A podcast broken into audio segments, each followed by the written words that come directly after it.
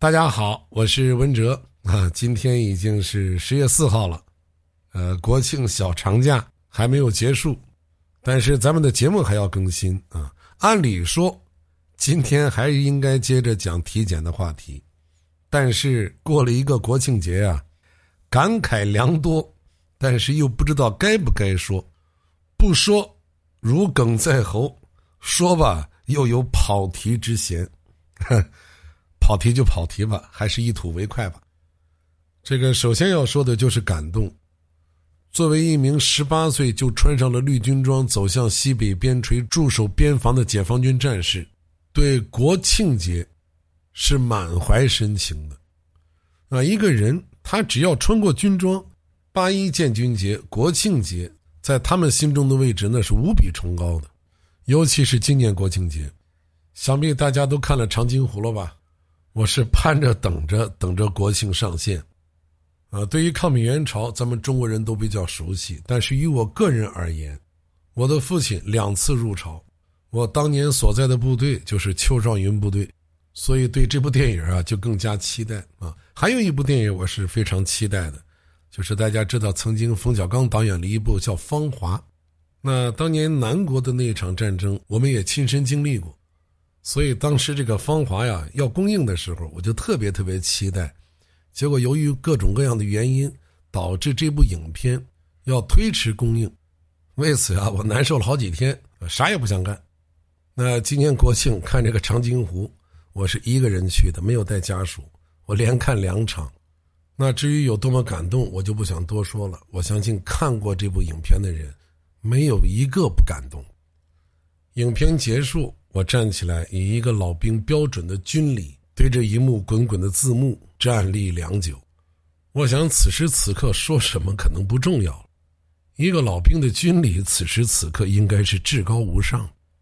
电影里说，这一仗如果我们不打，就是我们的下一代打。这一仗打了，我们下一代才不用打仗。想一想，我们何其有幸，能够幸福的生活在一个如此强大、安宁、幸福的国度。只要我们不忘历史，缅怀先烈，如今盛世就如你所愿。所以，面对生活当中的一些挫折、一些琐事我们还有什么可抱怨的呢？实话实说，我一直对爱国主义教育是非常非常支持的啊！只是由于历史发展的原因，我们曾经的爱国主义教育好像过于的片面，过于的形式化。在经历社会巨大变迁的时候，那些曾经的爱国主义的调调，好像与时代产生了格格不入，年轻人不愿意听。啊，我认为这个是方法问题，它不是原则问题。爱国主义教育，这应该是一个国家、一个民族永恒的主题，尤其对于我们中华民族，尤其是眼下，尤其是当前。我记得我在节目当中说过，敌对势力亡我之心不死。他们何其的专业，何其的努力，何其的用心，势力实力都不容小觑。上到公知精英层，下到普通老百姓，各个阶层、各个角落、各个环节，敌对势力都有着你想象不到的渗透。在九幺八当日，穿着和服逛大街的，难道他是无知吗？河南郑州的私家车车主给他的车上贴上日本军国主义标志的，难道他是无知吗？那个给自己车贴上七三幺部队字样的，难道他是无知吗？到靖国神社去拍照片那个演艺界的小屁孩，难道他是无知吗？我明确的告诉大家，他们就是汉奸呐，而且是那种最底层的、最没本事的小喽啰式的汉奸、奴才式的汉奸。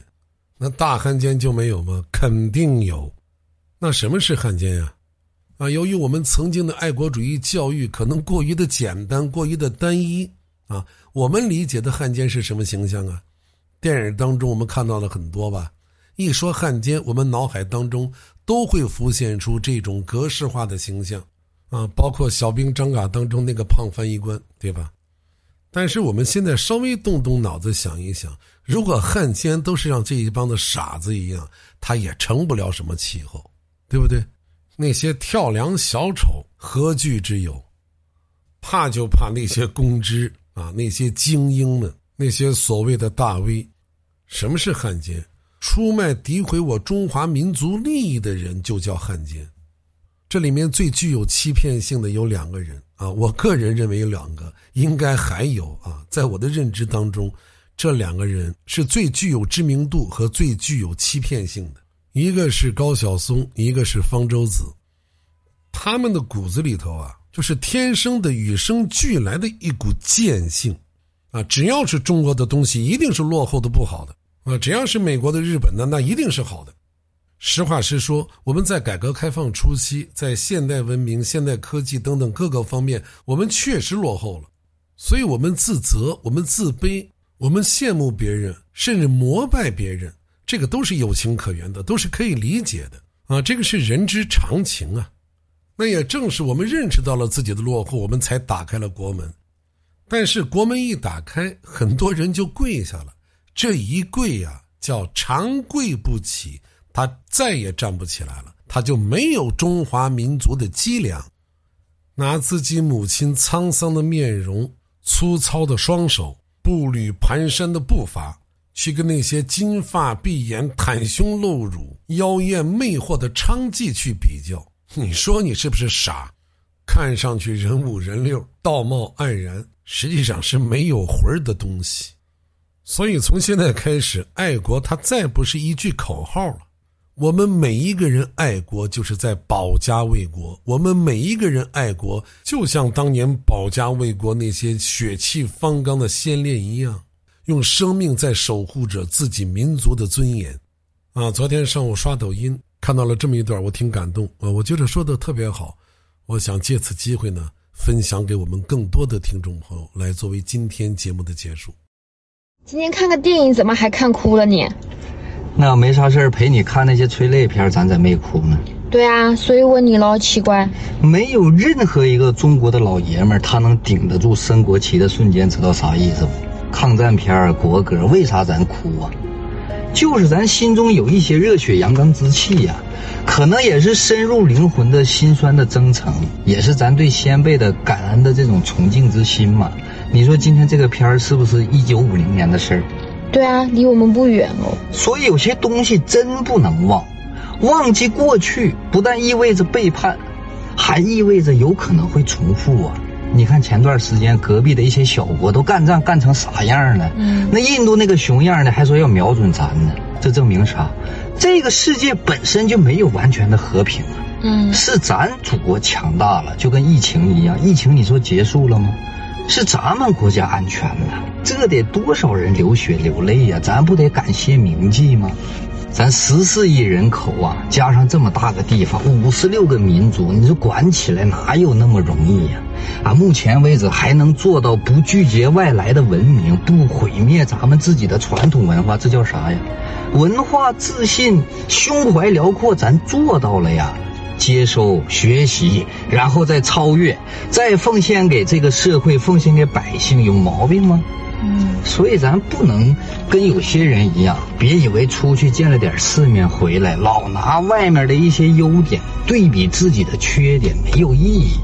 那当然，咱咱的政治面貌是群众啊，平头百姓达不到那个层次。我只知道，目前我们能安于盛世，不经战乱，不缺衣食，老婆孩子热炕头。你说疫情当下，咱还能跟家里聚一聚，还能出来看个电影，可以了，知足吧，不分对错啊。但是咱呐，别过分的崇洋媚外，咱得分场合啊。过了，你很可能忘了你自己是谁了。叫啥姓啥吃啥长大的，所以有句话说得好：如果你觉得咱们国家不好，你就去建设它；如果你觉得我们国民没有素质，那就从你开始身先士卒嘛；如果你觉得咱们的同胞愚昧无知，那你就学习，然后改变他们，帮助他们，不是一味的对比、谩骂、抱怨、横眉竖指、指指点点的，你要干啥呀？别忘了，这是咱家呀。向每一位为中华民族抛头颅洒热血的先烈们致敬，向每一位平凡的爱国主义者致敬，向我们伟大的祖国致敬。